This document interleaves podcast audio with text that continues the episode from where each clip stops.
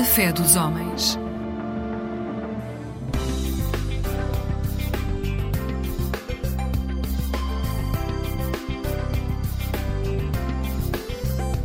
Eclésia Igreja Católica.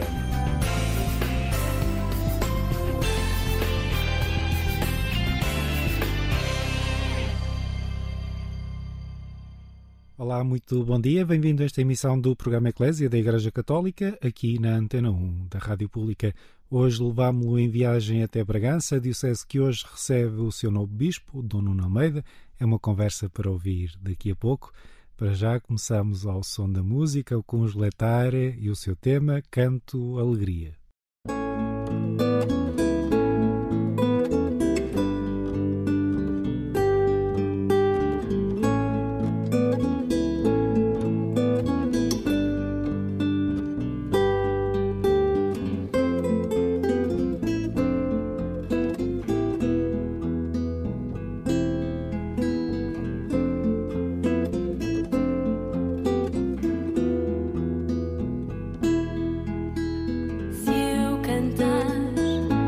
Só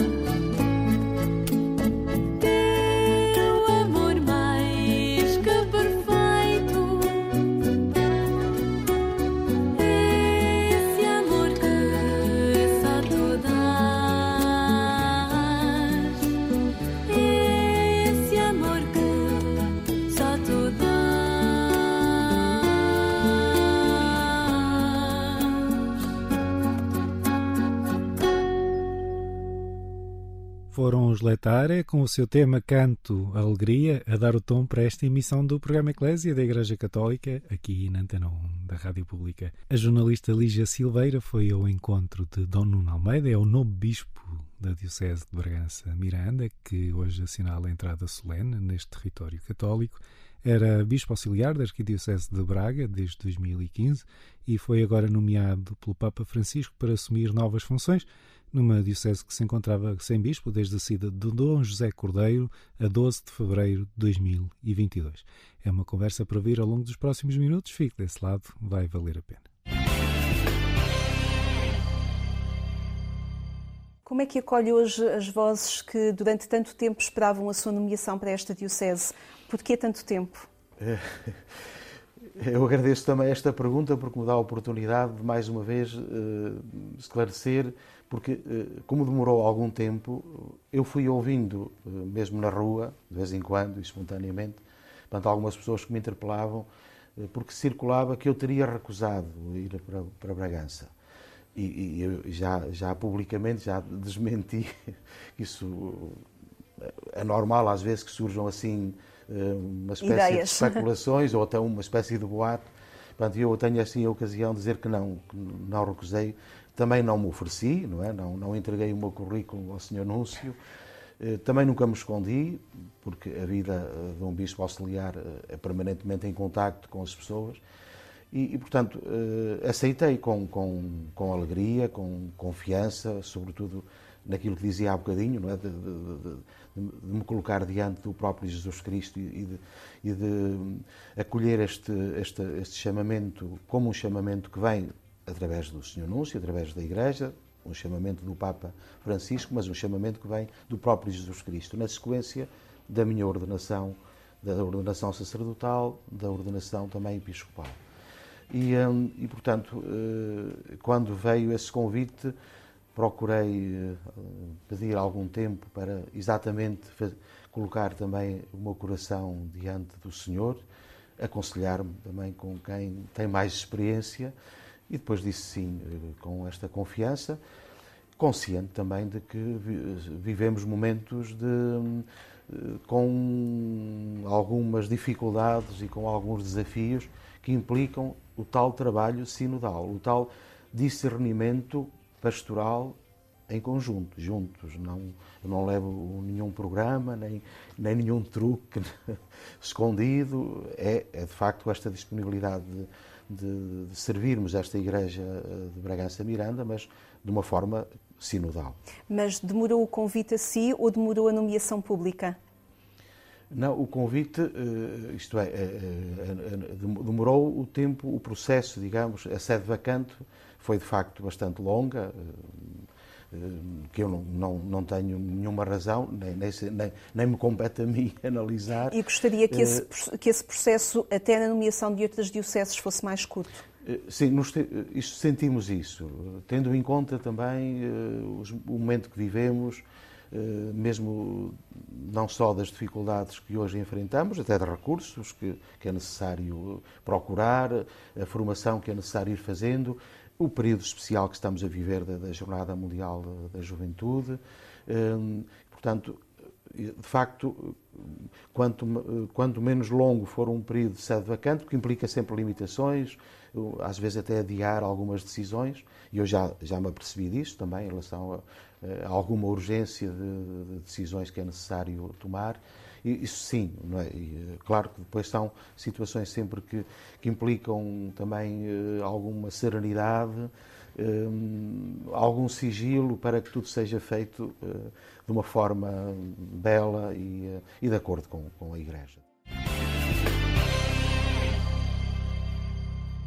Bom dia para si que acompanha esta emissão do programa Eclésia da Igreja Católica, aqui na Antena 1 da Rádio Pública. Hoje conversamos com Dom Nuno Almeida, Bispo de Bragança Miranda, no início do seu ministério pastoral, nesta nova missão que o Papa lhe confiou. É uma entrevista com a jornalista Lígia Silveira. Com a Jornada Mundial da Juventude a marcar uh, o ritmo e aquilo que são muitas atividades uh, da Igreja em Portugal, quase nos esquecemos que estamos num processo sinodal, uh, que terá uma etapa importante agora em outubro de 2023 e outra etapa importante também em outubro de 2024. Um, tem procurado escutar, já tem a experiência da, da sinodalidade, concretamente sobre o sínodo dos bispos em Braga. Um, de que forma é que vai procurar escutar esta realidade e a forma como este processo tem sido feito uh, na Diocese de Bragança-Miranda? Eh, eu, de facto, ainda não consegui uh, ler, até que há alguma documentação que, que já existe, fruto também do, do, percurso sinodal feito em Bragança-Miranda, eh, portanto, ainda me falta, hum, de facto, aprofundar este, este, este, este capítulo. Eh, agora, eu julgo que, que neste momento hum, eh, estamos numa etapa já diferente, mas entretanto, depois tudo aquilo que foi refletido, partilhado e até escrito, e a experiência que se fez, porque, porque aquilo que hum, nós nos apercebemos, hum, o objetivo nem é tanto produzir grandes, grandes documentos ou, ou, ou, eh, grandes, grandes linhas pastorais. Eh, o Papa propôs-nos sim uma espécie de laboratório, de fazer a experiência do que é eh, uma descoberta muito bela, mesmo quando fazíamos os encontros por através de teleconferência, era este, eh, este momento de toda a gente que está no pequeno grupo se pronunciar, ter eh, voz, ter tempo e ninguém julgar, mesmo quando alguma coisa não estava tão centrada na, na, na resposta àquela pergunta. Esta experiência fez-nos perceber que, que, que, há aqui um caminho novo, de facto, para, para a Igreja, que é preferível irmos mais calmamente, mais devagar, que é preferível até não, se calhar até uh, haver documentos ou decisões até menos perfeitas, mas que foram uh, fruto de, de, deste diálogo, desta mais partilha. alargado. E, e, sobretudo, mais alargado. Uh, e, portanto, eu tenho esperança que, porque depois tudo o que chegou a Roma, nestas etapas, vai ser devolvido. Precisamente. Para que continue depois este caminho, eu tenho muita esperança nesta, nesta nova etapa. Eh, o diálogo com os não crentes é um tema que lhe é particular, como referi no início, eh, esteve no centro de uma tese de licenciatura em Teologia que o Dom Nuno Almeida fez em 1996. Um, Preocupa-lhe hoje também este, este diálogo, uh, levando para a Diocese de Bragança-Miranda uh, este diálogo com os não crentes e pergunto-lhe hoje, sobretudo, também com os indiferentes, ou com aqueles que Thomas Ali que fala de buscadores? Hum, de facto, eh, já foi há bastante tempo a tese, entretanto, a vida foi continuando, e, hum, mas é, é, é algo de fundamental.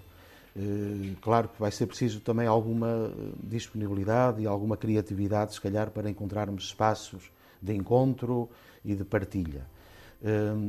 Mas, e de conhecimento. E de conhecimento há, de facto, sede de sentido, eh, sentido para as experiências de cada dia, mas depois há uma sede de sentido eh, profunda é? em relação ao sentido último de, também da vida humana. E, portanto, nós aqui encontramos espaço eh, para, de facto, para o encontro e, um, e a partir daí até para, para a participação em, em, em, em projetos com pessoas de convicções não religiosas.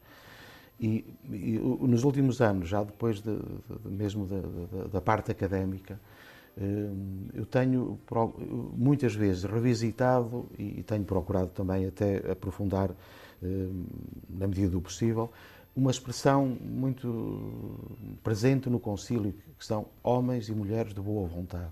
João 23, São João 23. Isto tem-me ajudado muitíssimo, muitíssimo eh, também é estar atento, não é? para onde andar, a estar muito atento e a percebermos de que eh, nos ambientes às vezes mais surpreendentes aparecem de facto, e estão, estão lá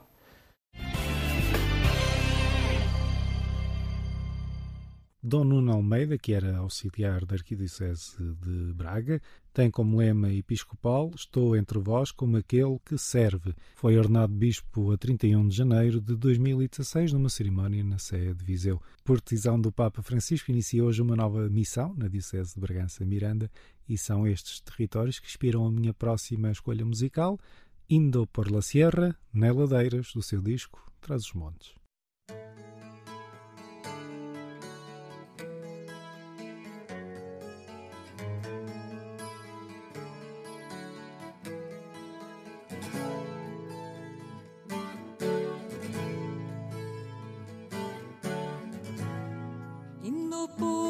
Sierra arriba delante de mi piara, repicando mi caldeira, remandando mi zamarra, repicando mi caldeira, remandando mi zamarra.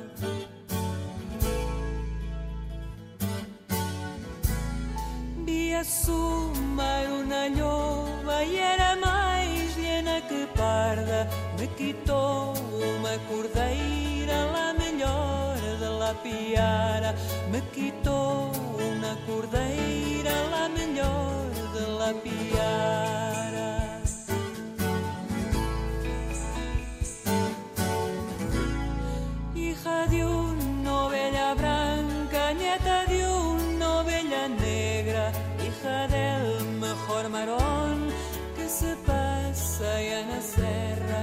hija del mejor varón que se pasa y a nacer.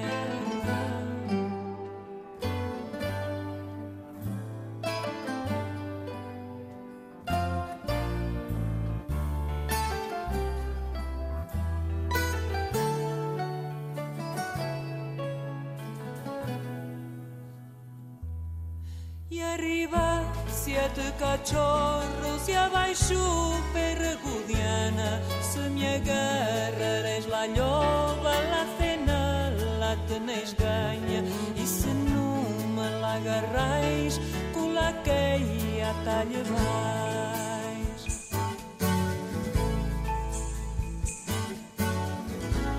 E viram siete léguas, todas siete por arada. E ao fim de las sete léguas lloba iba cansada E al cachorro mais novo e a la por la orella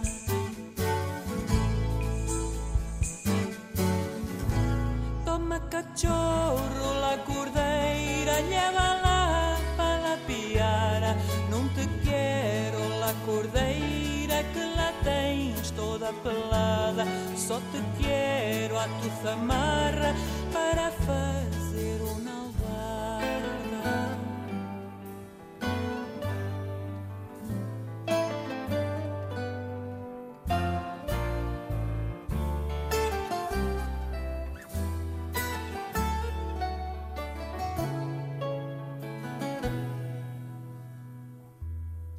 Por Deus te pido, pastor, por Deus e por la tu alma, que lhe ames teus siete perros e eu me vou para las montanhas. Que lhe ames teus siete perros e eu me vou para las montanhas. Direi a meus companheiros, siete perros como aos tos, não los tenha o rei de Espanha.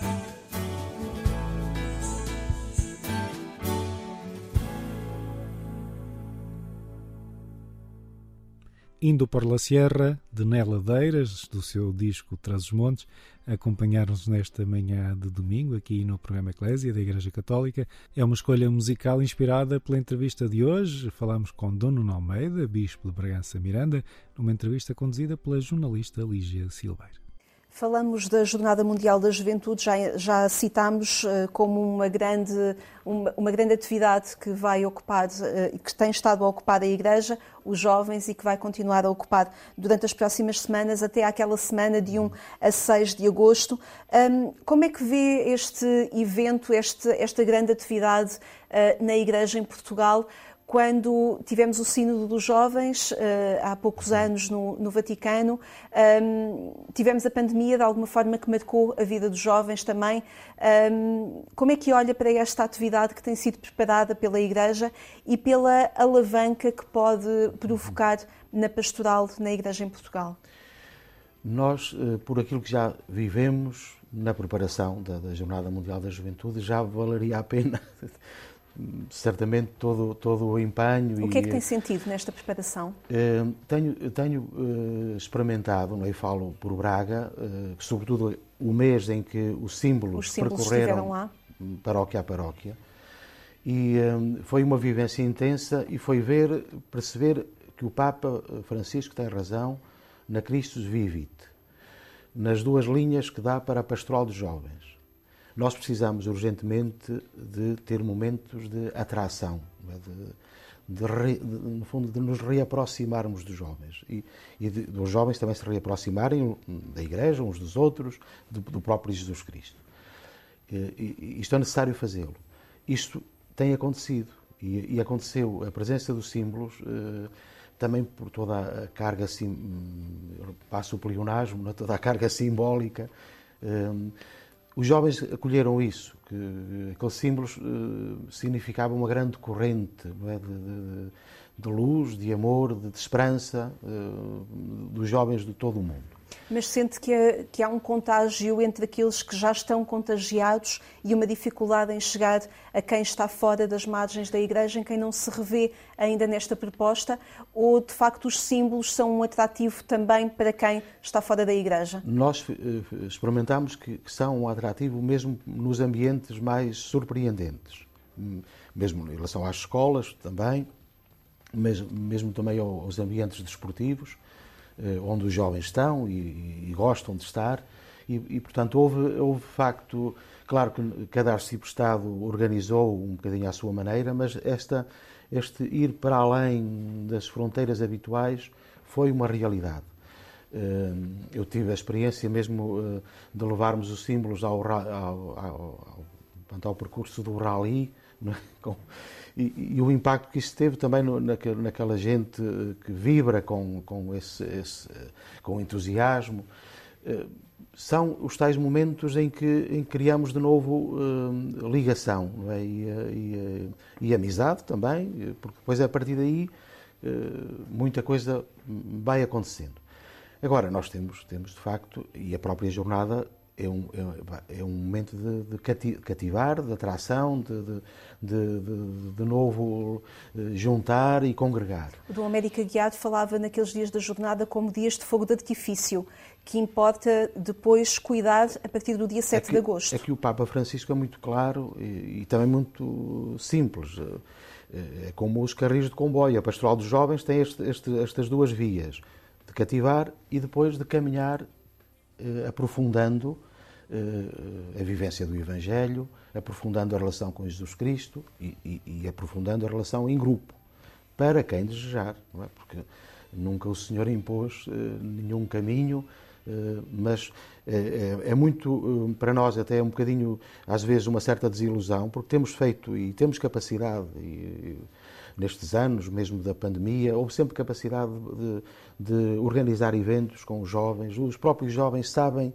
muito bem uh, a linguagem e, e, o que fazer, temos de facto muita dificuldade e, e, e esse é um desafio claro. Depois, aqueles jovens que quiserem caminhar juntos e aprofundar a fé e aprofundar depois os valores e, um, e crescer depois humanamente, mesmo no serviço, no, no, sair de si próprios para um serviço e para uma vocação, é? que pode ser de consagração ou ao matrimónio, é, este é o nó eh, que nós temos neste momento que eh, aprofundar. Bom dia para si que acompanha esta emissão do programa Eclésia da Igreja Católica. Conversamos hoje com Dono Almeida, é o bispo, novo bispo de Bragança Miranda, é também o presidente da Comissão Episcopal do Leicado e Família da Conferência Episcopal Portuguesa e esse foi um dos temas da entrevista conduzida pela jornalista Lígia Silveira a realidade juvenil e familiar mudam muito rapidamente, de alguma forma, são elas o termómetro também da, da sociedade. Pode a Igreja correr o risco de querer aplicar medidas antigas a uma realidade que ainda não está a acompanhar a todo o ritmo e propor uh, propostas antigas adequadas a um tempo que já não é o de hoje e concretamente à realidade dos jovens e à linguagem dos jovens e ao ambiente dos jovens assim como também ao ambiente e à linguagem das famílias de hoje? É, nós não, não, devemos ter medo do, da dimensão, diríamos, paradoxal da fé cristã, porque de facto eh, há aqui sempre algo que parece que não se concilia. Por um lado, nós teremos que ser fiéis eh, a Jesus Cristo, ao Evangelho, fiéis a todo um caminho que a Igreja fez, mas ao mesmo tempo temos que ser fiéis também uh, aos jovens e às famílias e às pessoas do nosso tempo. Nós não somos do mundo, pertencemos a Cristo, mas, mas somos deste tempo. E, um, e, e, estamos e caminhamos, somos como companheiros de viagem uh, das pessoas uh, do século XXI, nas realidades que vivemos hoje, uh, nesta mudança epocal, como tantas vezes o Papa nos recorda, que está a acontecer. Mas esse tem procurado ser o caminho há dois mil anos para cá. E alguma coisa não está a funcionar. E depois vai oscilando. Mesmo em relação, já que tocamos na, na, na em relação à pastoral familiar, eh, que, que, e voltamos também uh, àquilo que, que, está delineado de alguma forma na, na alegria do amor, é? e temos sempre a palavra a alegria. A apostólica que o Papa Francisco A palavra escreveu. alegria no ministério do Papa Francisco, lá temos a alegria do amor, temos ali esta preocupação uh, com as famílias do acolhimento, é? depois de, de, de, do acompanhar. Exatamente, acompanhar significa que fazemos caminho hoje como as famílias são, na diversidade que temos, eh, nas circunstâncias que temos.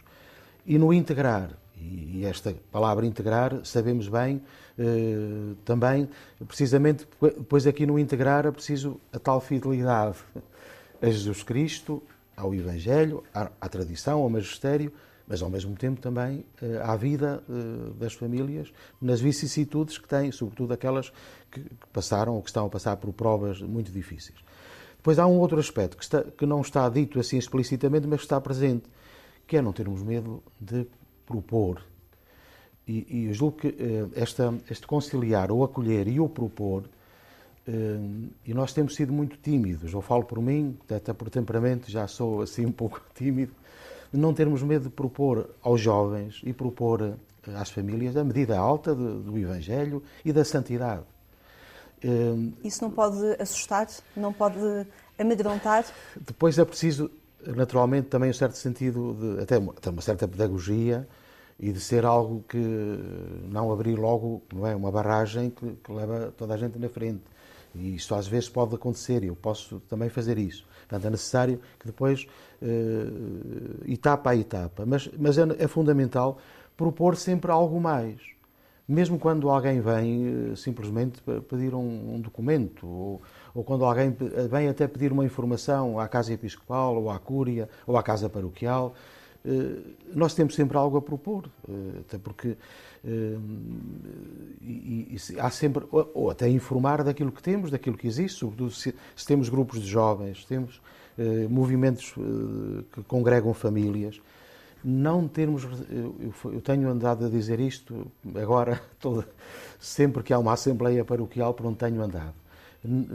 Perdermos de uma vez por todas a timidez. Claro que este propor, eh, este anunciar, tem que ser sempre respeitoso. Isto é, aceitar que da parte a quem convidamos ou a quem propomos também diga não, com toda. Porque muitas vezes um primeiro não não significa que é um não definitivo, não é?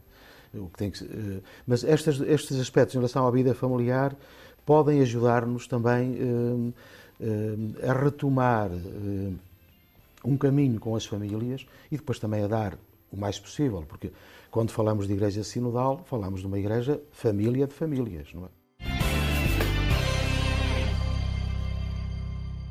Este é um domingo de festa para a Diocese de Bragança Miranda, que recebe o seu novo bispo, Dom Nuno Almeida, com quem estivemos a conversar nos últimos minutos, numa entrevista conduzida pela jornalista Lígia Silveira. E nós estamos a precisar de congregar, de juntar, eh, precisamente para descobrir este caminho de, de acolhimento, de integração, de acompanhamento e também de proposta. Uh, Dona Almeida, quando uh, foi tornada pública a sua nomeação para a Diocese de Bragança Miranda, falava com alguma humildade e reconhecendo também a fragilidade com que iniciava este seu, este seu caminho na uhum. Diocese de Bragança Miranda. É, é renovando essas duas condições, esses, esse, esse reconhecimento uhum. pessoal que inicia este caminho na Diocese de, de Bragança Miranda? Exatamente, eu sinto, uh, sinto uh, por um lado interiormente este, este desafio e, e, a disponibilidade, até porque o lema da minha ordenação sacerdotal e episcopal estou entre nós como aquele que serve, mas consciente de que uh, o, o colocar-me ao serviço implica uma entrega total. É? Também portanto, eu tenho, tenho feito essa experiência agora de estar inteiro ondando, mesmo se às vezes é difícil, porque o pensamento e o coração também voa já para, para a nova Diocese. Mas de estar inteiro onde, onde, onde, onde estou. E, e, portanto, a partir do dia 25, procurar estar inteiramente em Bragança Miranda, também com as minhas fragilidades. É? Eu, e mesmo em termos. Eu, há quatro anos e meio, eh, tive uma, uma intervenção cirúrgica que felizmente correu bem, tem estado tudo.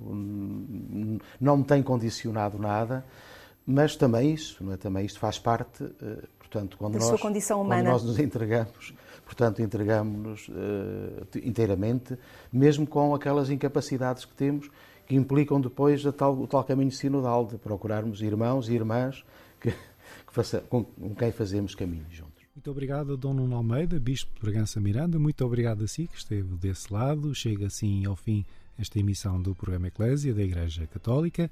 Eu sou Otávio Carmo, jornalista. Estive consigo nos últimos minutos. É sempre um gosto estar deste lado. O momento de festa na Diocese de Bragança Miranda vai estar também em destaque no programa 70 vezes 7. Daqui a pouco, já pelas 7h30 na RTP2. Da nossa parte, voltamos à sua companhia na Antena 1 da Rádio Pública, como de costume, na madrugada de quarta para quinta-feira, pouco depois da meia-noite. Até lá, despeço-me com votos de um santo domingo e uma vida feliz.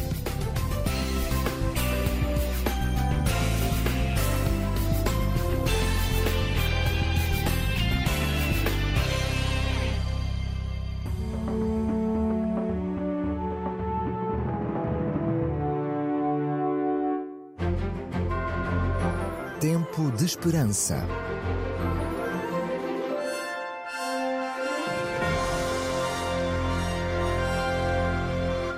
Um programa da Igreja Adventista do Sétimo Dia. Olá, seja bem-vindo ao Tempo de Esperança. Este é o espaço da Igreja Adventista do Sétimo Dia, aqui no programa Fé dos Homens, da Antena 1. E por isso o convite para vir comigo para uns minutos de reflexão. Hoje gostaria de falar-lhe de uma forma muito direta neste, neste episódio sobre esperança, dizendo-lhe que Deus é realmente um Deus da esperança. Ora, nós sabemos que só podemos esperar alguma coisa que está por acontecer.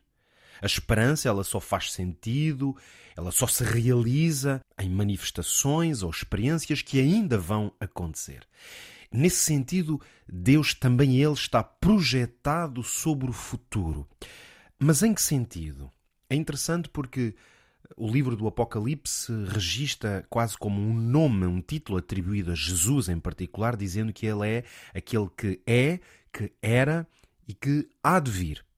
Nesta ponte entre passado, presente e futuro, precisamente porque Deus não tem tempo e não está limitado pelo tempo, aliás, já falámos aqui sobre esse aspecto noutro episódio, mas agora gostava de dar mais força e evidência a este pequeno detalhe nesta expressão, porque quando é dito que Deus é aquele que é, que era, ok, entendemos, ele está no presente, ele é, ele era, porque ele está no passado, e o normal, o expectável seria que o texto ou o título fosse aquele que será, porque essa é a forma de conjugar o verbo ser no futuro. Mas repare que a descrição então é o que era, o que é e o que há de vir. Entendemos, portanto, que Deus projeta o seu futuro na realização, ou se quiser, numa intervenção direta em relação a este mundo e a este planeta. Essa intervenção ela vai se dar, vai se manifestar na sua vinda, na sua volta, num regresso. É, portanto, uma manifestação que Deus vai ligar a Ele próprio, designando-se, portanto, como aquele que há de vir. É como se pudéssemos dizer que o futuro de Deus é voltar a esta terra, é voltar a manifestar-se. Ou não fosse assim que Jesus pode entender a sua própria existência e o seu futuro em relação a nós, a este planeta e aos seres humanos, uma vez que Ele é o Deus que já veio, que esteve aqui presente, que realizou e consumou a sua essência no ato de se ter tornado um homem. Ora, quando Jesus partiu desta terra, ele prometeu de forma muito clara que voltaria. O livro de Atos, aliás, registra precisamente que quando Jesus subiu aos céus, foi feita essa declaração extraordinária, feita, aliás, por dois anjos que aos discípulos que ali estavam Dizia o mesmo Jesus que para o céu vistes ir, há de vir, precisamente da mesma forma que agora foi visto subir. Há de vir a mesma declaração que referíamos precisamente no Apocalipse. Ora, o que eu estou a tentar dizer-lhe é que Deus é não apenas o Deus eterno, o Deus magnífico que está no céu, de onde governa todo o universo. O Todo-Poderoso Deus entende-se a si próprio em relação a esta terra como sendo aquele que há de vir, como se o futuro de Deus e quase que a sua própria essência nem se pode entender a não ser no facto de que Jesus vai voltar.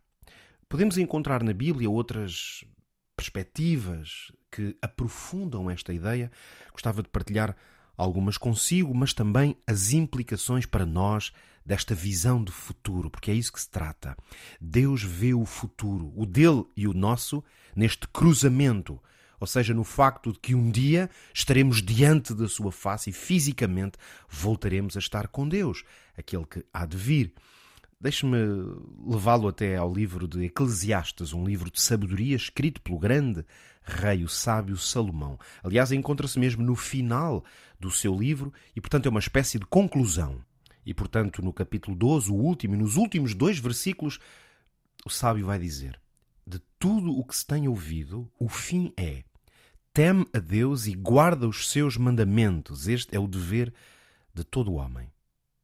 E agora, depois desta vamos dizer, quase uma conclusão para a vida, por isso isto é sabedoria, e a conclusão a que Salomão chega é que de todas as coisas, o mais importante, se pudéssemos resumir a uma ideia-chave, é de que precisamos de temer a Deus, portanto, ter uma relação de profunda reverência na Sua presença, de uma consciência solene da existência e da presença de Deus, que é isso que é o temor, é uma forma de relacionamento com Ele, e depois guarda os seus mandamentos. Ou seja, reconhece que a sua vontade é a melhor. E depois, no último versículo mesmo, as suas palavras finais, ele vai dar como que uma justificação, um fundamento para esta afirmação.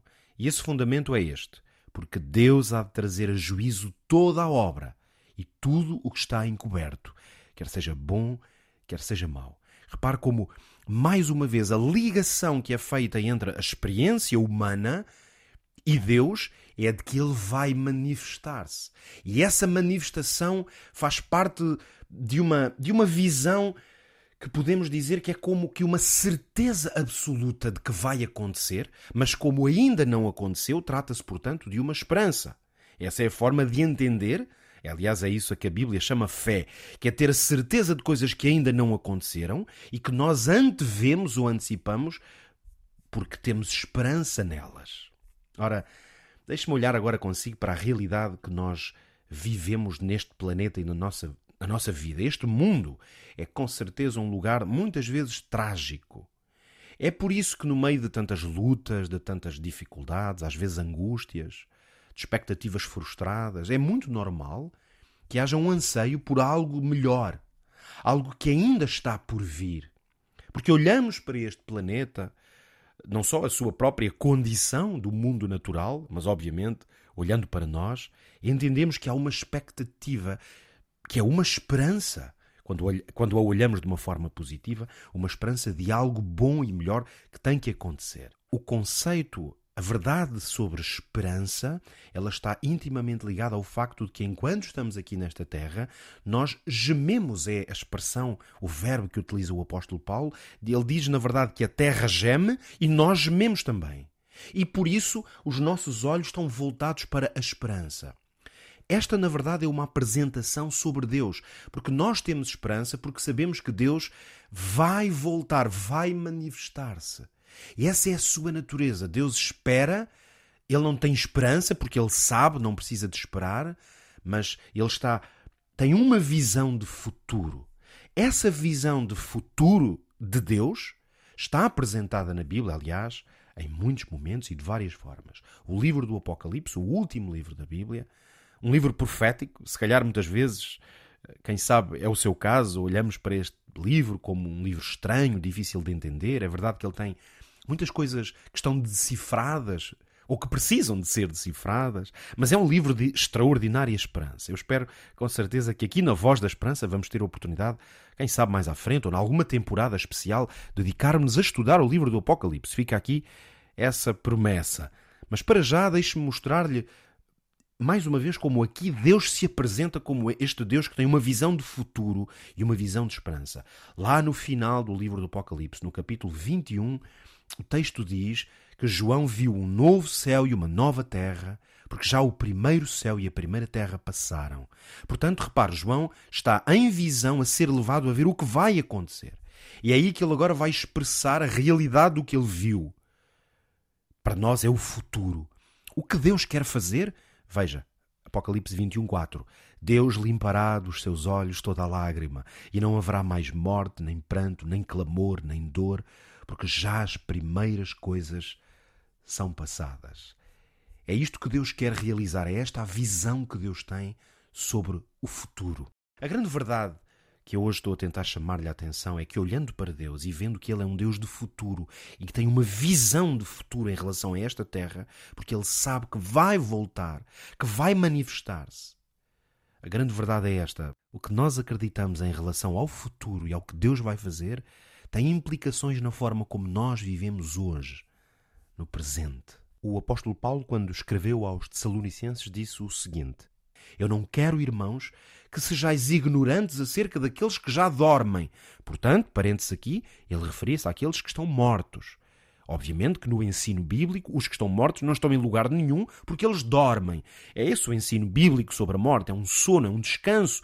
E é um descanso porquê? Porque aguardam precisamente até à manifestação de Jesus.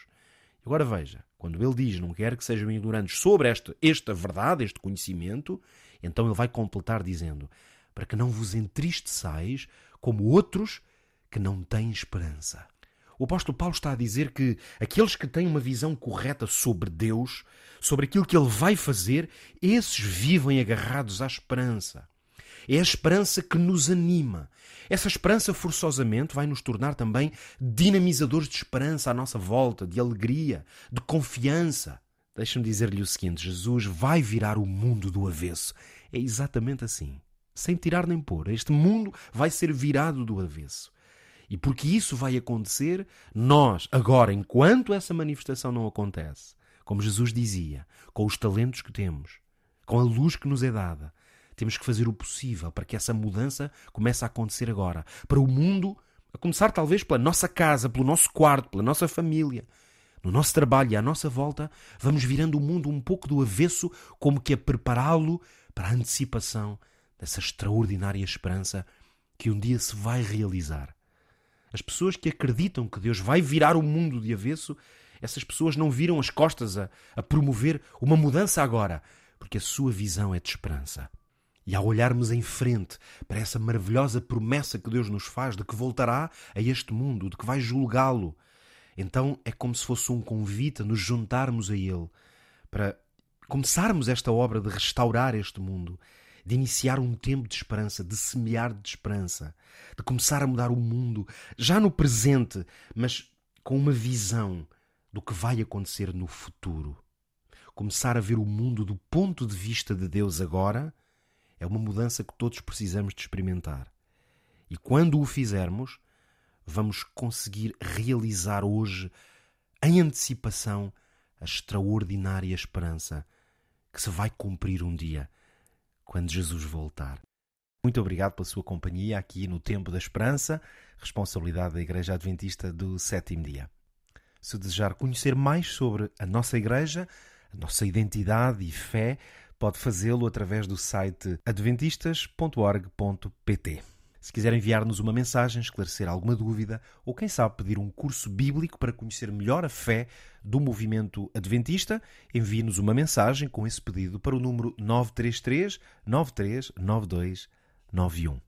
Voltamos a estar juntos no próximo dia 25 de junho, ali um pouco depois das 6 da manhã. Até lá, se Deus quiser. Tempo de Esperança.